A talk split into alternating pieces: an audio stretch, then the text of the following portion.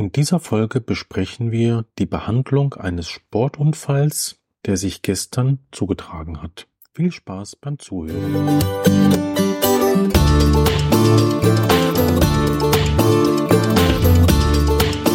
Herzlich willkommen bei Intradental, dem Podcast, der für Ihre Praxis Wissenschaft. Heute wieder Weiterbildungsgespräche Endo. Mit Ihnen, Frau Kersting. Genau. Einem Heute. Montagabend Ja. mit einem Fall, mit dem wir heute früh noch gar nicht gerechnet haben. Nee, genau, ein spontaner Einsatz. Einsatz kann man wohl sagen. Ja. ja, ähm, 19-jähriger Patient ist gestern beim Sport gegen Abend ähm, verunfallt, hat Fußball gespielt, einen Ball ins Gesicht bekommen und hat am Zahn 1.1 eine ähm, Horizontalfraktur erlitten, die palatinal horizontal war und Richtung vestibulär bildete sich eine Scherbe, die ein Millimeter subgingival runterging. Hm. Und die ähm, Pulpa war sozusagen im 45 Grad Winkel äh, angeschnitten. Hm. Hm. Glücklicherweise hat ein Spielkollege der gegnerischen Mannschaft die, das Zahnfragment auf dem Spielfeld gesichert, so dass er das schon mal mit nach Hause nehmen konnte. Aber ich glaube, er war sich der äh, Dringlichkeit seiner Lage äh, überhaupt nicht bewusst. Allein durch die äh, Schmerzsensation äh, auf Kälte hat er dann gedacht, jetzt müsse er mal zum Zahnarzt gehen. Das Mhm. sah ja auch jetzt nicht so schön aus. Hm. Und ähm, in der Mundkiefer-Gesichtschirurgie, ähm, die Kollegin vor Ort hat ähm, gesagt, dass sie jetzt nicht die adäquaten Mittel hat, äh, das Ganze versorgen zu können und hat das glücklicherweise an uns überwiesen. Gestern war er in dem KG, ja? Nee, heute war er in der MKG. war heute in- Morgen. Also der ist Genau. nach Hause gefahren. Er ist nach Hause gefahren, ganz normal. Mit dem Zahn in der Ja. Hand. Ja. Er ist- hat sogar noch weitergespielt. Zu Ende hat er noch Ja, gespielt. selbstverständlich. In was für einer Liga spielt er denn? ich weiß es gar nicht. Das, ähm, das habe ich ihn gar nicht gefragt. Ist schon hart, ne? Ja, ja. Ja. Ich Das- glaube auch, er selber hätte nicht nach dem Fragment gesucht. Er meinte, ihm wäre das auch erstmal gar nicht aufgefallen, dass da ähm, Was grob fehlt? was gefehlt hätte. Ja. Hm?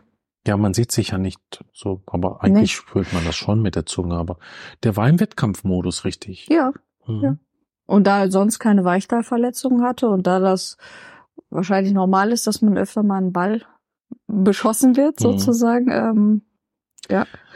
Also ich, ich fand den Frakturverlauf doch eher außergewöhnlich. Hm, das stimmt. Ich habe mit den Fall ja gerade vor fünf Minuten habe ich da Ja. überhaupt erst die klinischen Bilder gesehen, als wir das nachbesprochen haben. Und normalerweise frakturiert es ja so, dass sich die Scherbe, die dünne Scherbe nach palatinal Mhm. subgingival Mhm. ähm, abschert, wenn die Krafteinwirkung von vorne kommt. Ja. Das war genau umgekehrt. Ja. Und ich habe mich gefragt, also es passte irgendwie nicht so für, also passte nicht zu einem Ball ins Gesicht. Nee, ich hätte auch gerne äh, die Szene gesehen. Mhm. weil ich mir das gar nicht. Ich habe nämlich im, im Rahmen des Unfallberichtes halt gefragt, ob noch andere beteiligt gewesen Mhm. wären Mhm. an der Verletzung. Und da sagte er, ja, das war der Ball. Ich weiß gar nicht, wer geschossen hat. Ach so, also er war Ja. wirklich, er stand alleine da. Ja. Der, Genau. das war nicht sekundär, dass er quasi umgehauen wurde Nee. und ein Kinn aufgeschlagen, Nee, dass nee, er von genau. hinten den Stoß bekommen hat. Das hätte ich jetzt eher vermutet, dass die Krafteinwirkung mehr vom Palatinal gekommen ist. Also Ja.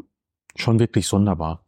Auch sonderbar, dass eben der Ball als solcher den einzelnen Zahn so frakturiert. So frakturieren kann. Weil ja. die Lippe wird ja, der hat ja jetzt nicht, der Zahn, der war ja originat bezahnt. Ja. Das heißt, der stand jetzt nicht vor in Non-Okklusion der Zahn, sondern der war wirklich ganz normal abgestützt. Ja. Und Auch eine ganz normale Verzahnung. ne? mh, Nicht irgendwie mit protrudierter Front oder. ganz genau. Ja. Ja, aber es Genau. war eben ein Blutungspunkt zu sehen. Für ihn auch. Ist ihm das Ja. aufgefallen an dem Abend Ja, ich glaube, das ist ihm aufgefallen. Ja, ja. Ja. Mhm. Genau. Ja, und Ja. was hat man, was haben Sie dann untersucht und was haben Sie in der Bildgebung gesehen? Also er, er kam heute äh, gegen Nachmittag. Wir haben dann äh, zunächst einmal ein DVT gefahren. Mhm. um uns äh, anzuschauen, ob wir vielleicht noch Wurzelfrakturen haben, was mit den Nachbarzähnen ist, was im Gegenkiefer ist. Mhm. Ähm, da konnten wir nichts feststellen. Und die Zähne haben alle auf Kälte reagiert. Ja. Positiv. Auch der Mhm. Verunfallte? Mhm. Ja, haben sie vorsichtig da so ein bisschen touchiert. Genau. Ja. Und was man jetzt gesehen hat, war, ähm, der, die Pulpa war so eröffnet, dass man das nicht nur punktförmig hatte, sondern wir hatten wirklich eine schlitzförmige Öffnung, Mhm. weil wir äh, im mittleren äh, Kronenanteil uns befunden haben mit Ja. unserer Horizontalfraktur. Und man hat jetzt so ein bisschen wie so ein Pulperpilz gesehen, der ähm, aus dem Frakturspalt rauskam. Und die Oberfläche sah so aus, als ob äh, da sich akut Wundsekret bilden würde. Ähm, also so ein bisschen wie gelbliche, gelbliche Flüssigkeit, ganz leicht. Wir haben dann einen Kofferdamm gelegt, haben das Ganze gespült mit einprozentigen NaOCl Mhm. und ähm, erklären wir auch nochmal, warum wir eine äh, reduzierte Konzentration da nehmen. Ja, es geht, es geht ja hier primär um, um eine Desinfektion der, äh, der Kavitätenränder und einen leichten gewebeauflösenden Effekt, weil in der Pulpa dadurch, dass sozusagen jetzt Bakterien ja schon eingedrungen sind, immunologisch so viel los ist und so viel mehr Durchblutung ist und die Bakterienbekämpfung so gut stattfindet, dass wir äh, gar nicht durch eine hohe Konzentration so einen hohen gewebeauflösenden Effekt Mhm. brauchen oder haben möchten. Ja, es ist, wenn man sich die Mikrozirkulation der Pulpe anguckt, ist es eigentlich eher keine stärkere Durchblutung, Okay. sondern wenn man sich das vitalmikroskopisch anschaut, dann ist das erste, was die Pulver macht, ist, dass der, der venöse Abstrom wird gesperrt. Mhm. Und es wird gar nicht stärker durchblutet, sondern dadurch, dass die Venen zugehen, also die Stase der Vene, Mhm. macht dann das Exudat, was sich dann bildet. Und die Minderdurchblutung führt dann dazu, dass relativ schnell auch Nekrosezonen entstehen und dass Okay. das dann anfängt, so glasig zu werden Okay. in der oberen Schicht. Ja. Und es kommt dann eben zu einem Übergang der weißen Blutkörperchen, das wird dadurch erleichtert, in die Wunde hinein. Und da ist der Körper sehr schlau, weil er ja dann dadurch, dass die Venen zugehen, schließt er ja letztendlich den Wiedereinstrom Mhm. aus der Wunde. Ja, das heißt, die Bakterien können nicht über die Venenpassage in den Körper Mhm. und ähm, die offenen Blutgefäße können dann eben den Übergang der weißen Blutkörperchen erleichtern und es kommt halt dann das Exudat, also das ist ja dann die Folge davon, wenn jetzt ein Mhm. venöser Stau entsteht. Also es ist dann in der Phase gar nicht so sehr, weil so schnell können ja gar nicht die neuen Blutgefäße knospen. Also die stärkere Durchblutung sieht man im Rahmen einer Entzündung erst dann, wenn sich jetzt die richtig, richtig etabliert hat und dann auch weitere Blutgefäße gewachsen sind. Mhm. Die müssen ja dann wirklich äh, proliferieren und Mhm. würde sich ja dann bei einer offenen Pulpa in Form eines äh, Granuloms Ja. ergeben, wenn es proliferierende Entzündung wäre. Und das ist nämlich auch die Idee von dem einprozentigen Hypochlorid, weil dadurch lösen wir ja genau die Zellen, die ja dann sofort umkommen, weil eben die Durchblutung nicht mehr da ist, die kommt zum Stehen und es sieht ja so glasig, nekrotisch, vielleicht Mhm. auch so, sogar ein bisschen in Auflösungserscheinung, ja, in Autolyse das Gewebe Mhm. aus. Wobei, es war relativ derb. Also es, Ja. es hat ein bisschen gedauert, bis ich es durch die Spüllösung. Also es kam sehr viel aktiv nachgeblutet. Es hat aktiv Nee, nachgeblutet. das nicht, aber das, äh, das war ein sehr derbes Gewebepilzchen, hatte ich das Gefühl. Was aus der, was herausgequollen Mhm, ist. Was raus, herausgequollen ist. Und genau. war in dem Fragment, war da auch quasi die Pulpa auch noch als Aussackung in dem Teil, was draußen Ja. war? Okay, dann war das ja die Originalpulpa noch, die oben rausgeguckt hat. Ja, ja. Weil wenn in dem Fragment ja das, Ja, ähm, das, das war's. Pendant dazu war, dann war das, was rausstand, war ja dann noch das ist ja die Idealsituation. Ja. Super. Ja. Das ist ja super. Das heißt, da waren ja vielleicht noch ein paar Odontoblasten um. ja, aber ich musste das Fragment ja, Ja. ausschleifen. ja, ja, ja, ja, klar. Genau. Ja. Ja, aber das sind ja beste Voraussetzungen dann. Dann war Ja. das. Ich habe nämlich nur das Foto gesehen, aber das war ja zweidimensional. Und ich Ja. habe mich dann gefragt, das ja, für mich sah es aus wie Exudat, aber Mhm. dann war das noch richtig eine Form der alten Pulper, Ja, ja. die rausstand. Ja, ja. Ja, ja, super. Spannend.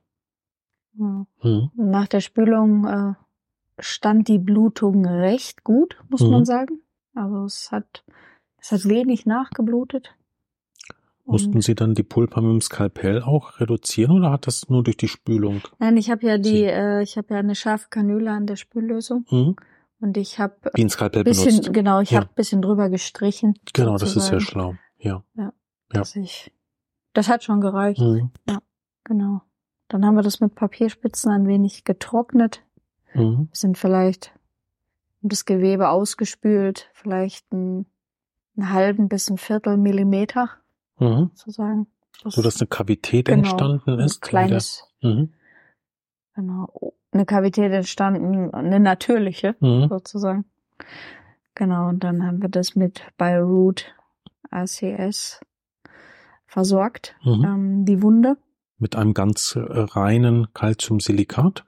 haben das trocken getupft, dass es sozusagen äh, Oberflächenstand gekriegt hat. Mhm. haben die äh, Ränder dann mit einer leicht feuchten Papierspitze gesäubert und haben das überschichtet mit Relax Unicem. Mhm. Mit dem Universal wahrscheinlich, ne? Genau. Mit dem Uni- Universal. Mhm. So, universal, Mhm. genau. Und danach war der Zahn sozusagen vorbereitet Mhm. und die. Da hat das Fragment auch noch gepasst. Oder wurde passend nee, gemacht. da, ab dann wurde das Fragment passend gemacht, Mhm, genau. mhm. Ja, das musste natürlich ausgeschliffen werden. Erstens mussten die Pulperreste raus, die noch in dem Fragment waren. Mhm. Zweitens musste das natürlich um den Betrag reduziert werden, ähm, der das Relay X, den das Relay X sozusagen brauchte, um ähm, die direkte Überkappung zu überschichten. Mhm. Und danach haben wir beide Teile, sowohl den Zahn als auch das Fragment, äh, in Säure-Ätz-Technik äh, vorbereitet, gebondet und dann ähm, mit dem Composite äh, repositioniert. Mhm. Ja.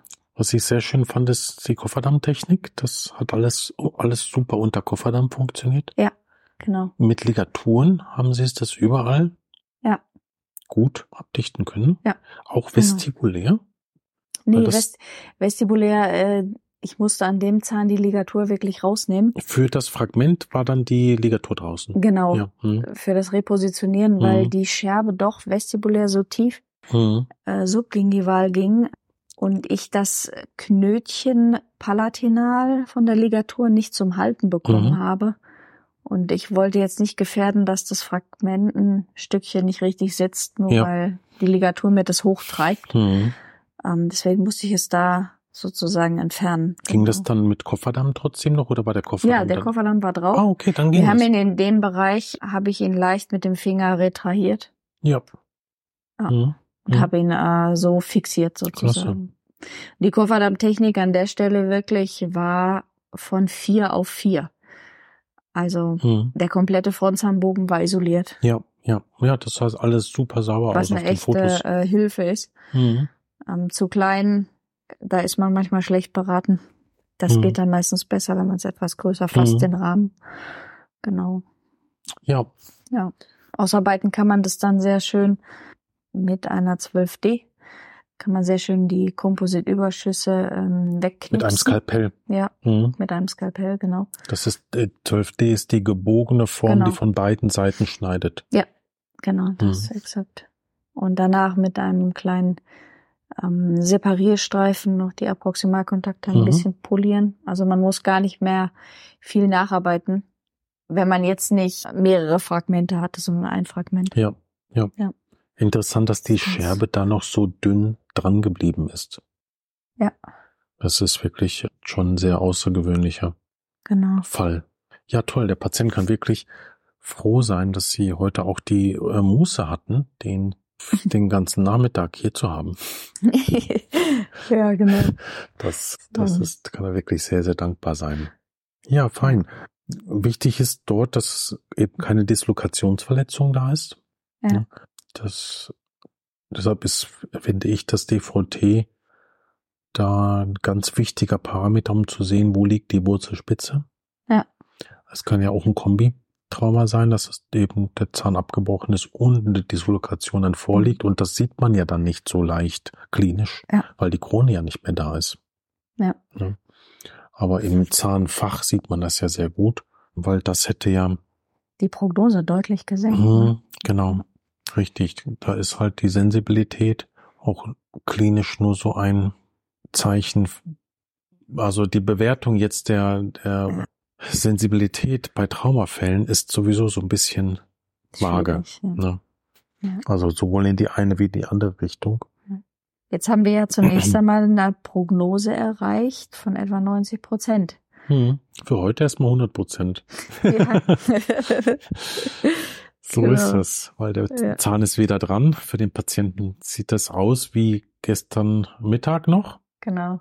Und ja, also was die Pulpa dann mit dem Trauma langfristig macht, wird sich ja dann zeigen. Äh, hoffentlich eine Totalobliteration die in den nächsten fünf bis zehn Jahren da durchläuft. Eine Sache war, war noch wichtig, die ich da sagen wollte, nämlich bei der EKD Mhm. Und bei der Manipulation an dieser offenen Pulpa, wenn sie ja wirklich schlitzförmig, also die gesamte Kronpulpa ist ja dann offen gewesen, ist das wichtig, das haben wir vorher ja auch besprochen, dass die, die Odontoblasten, die ja dann ins Dentin einstrahlen, sitzen ja dann genau da in dem Dentin drin. Mhm. Und wenn man jetzt im koronalen Bereich dieser Pulpa manipuliert, dann entsteht sehr schnell eine Scherwirkung nach apikal von der koronalen Pulpa, so dass man dann die Odontoblastenfortsätze abreißt. Mhm. Und da soll man ganz vorsichtig sein an der Stelle. Deshalb war das schlau, dass sie halt wirklich nur gespült haben, ganz vorsichtig mit der Sonnenspitze da so dran gekratzt haben, bis das so von selber abgegangen ist. Mhm. Weil wenn man dann anfängt, an diesem aus der, aus der Bruchkavität herausstehenden Pulpastumpf mit einem sterilen Bohrer zu arbeiten, Mhm. dann schiebt er einem schnell mal die gesamte Pulpa nach apikal und das natürlich die ganzen Zellreihen der Odontoblasten mit. Ja. Und dann weiß man, dass man da keine primären Odontoblasten mehr hat, die das mit der Dent mit Dentin schließen. Das heißt, man braucht dann reine sekundäre. Mhm. Jetzt ist der Patient 19 Jahre alt. An der Stelle ist es relativ schlitzförmig. Da wäre irgend, irgendeine Reparatur, Heilung wäre da schon passiert. Aber dadurch, dass die Odontoblasten da jetzt noch versorgt sind an der Restpulpa, das ist eigentlich das, was total zählt. Mhm. Ja, deshalb ist da die Arbeit jetzt unter Mikroskop und genau zu gucken, wie fixiert ist die Pulpa, in welchem Zustand ist die, was kann man ihr zumuten, wo muss man vorsichtig sein. Das ist extrem wichtig, dass man ein gutes anatomisches Verständnis hat oder mikroanatomisches Verständnis Mhm. von dem, was man da sieht und wie man damit umgeht und ähm, auch wie man dann schichtet. Und deshalb haben wir uns ja auch für Mhm. das Bioroot entschieden, weil es ja dann sehr wie, wie eingegossen werden kann, Mhm. ja, und nicht so ist wie dieses ähm, etwas festere Material, was dann mehr stopfbar ist, wenn man jetzt zum Beispiel Biodentin genommen hätte oder klassisches weißes MTA, Mhm. dann hat das nicht diese sahnige Konsistenz, sondern eher diese kristalline. Mhm. Und dann macht man so eine Art Stopfdruck da drauf Ja. und der Stopfdruck ist dann schon vielleicht zu viel. Und das kann schnell einen tiefen Schaden machen über die Zellreihen, die dann abscheren von Millimeter, zwei Millimeter in der Tiefe, Mhm. an die ganze Pulpa nach apikal verschiebt. Mhm. Deshalb war das ähm, mit der Materialwahl da ganz schlau, weil dieses Bioroot RCS hat ja eher ein Fließverhalten. Mhm. Von der Applikation ging das ja fast von selbst da rein, ne? Ja, ja. Ja, ne? Ja. Man kann es ja auch noch ein bisschen steuern, ähm, je nachdem, wie, wie man es anmischt, anmischt. richtig. Mhm. Aber Mhm. tendenziell hat das eher so einen cremigen Charakter Ja. und die Tendenz mehr so in Isthmen hineinzufließen. Mhm. Und das Biodentin hat das eben nicht so. Ja. Mhm. Ich fand das ganz spannend, die, die Konsistenz äh, der Pulpa ähm, mal so zu sehen. Das kann man sich, äh, das kann man sich gar nicht so recht vorstellen. Also das ist kein, das ist kein unorganisiertes weiches Gewebe, sondern das ist schon, das ist schon als Strang erkennbar. Mhm. Ja. Mit Das auch großen und kleinen Blutgefäßen. Richtig, da drin. genau. Ja. Das war jetzt eine ganz Mhm. interessante Erfahrung. Schöner ein, so ein Eintauchen in diesen Mikrokosmos. Ja, genau. Ja. Ja, das konnte man sehr gut äh, erleben gerade, ja. Mhm. Das sind so Bilder, die man nicht vergisst. Nee, und vom Gefühl her, wenn man das spült und berührt. Mhm. Das vergisst man auch nicht. Aber Ja. das muss man einmal erleben Ja. und dabei Das ist- sehen Mhm. und taktil äh, einmal fühlen. Mhm. Dann bekommt man ein ganz gutes Gespür dafür. Ja. Das war interessant. Ja. Ja, vielen Dank für den schönen Fall. Und vielleicht noch ein kleines Update. Unser Event, es sieht alles sehr schön aus. Wir haben tatsächlich, ich habe gesehen, dass sich heute noch zwei Teilnehmer, die fürs Event angemeldet sind, für die Hospitation angemeldet haben. Mhm.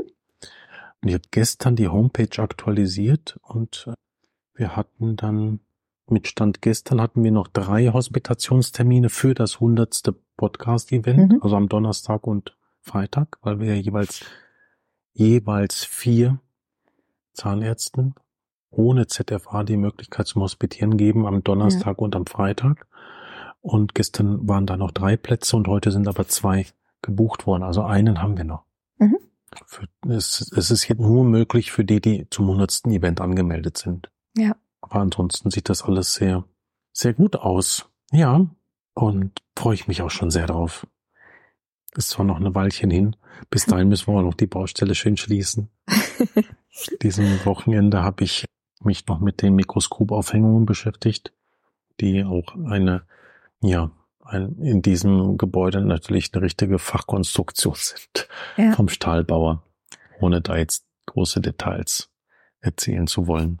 Gut, ich denke mal, wir machen jetzt hier Feierabend Genau. und ich sag mal bis zum nächsten Mal. Bis zum nächsten Mal.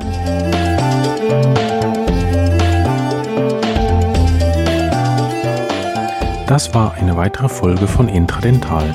Wenn Ihnen diese Folge gefallen hat, würde ich mich sehr über eine Bewertung bei iTunes freuen.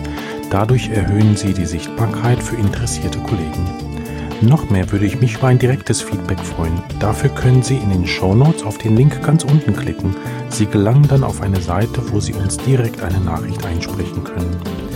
Weiter können Sie uns natürlich auch eine E-Mail senden. Sie erreichen uns über info@intradental.de.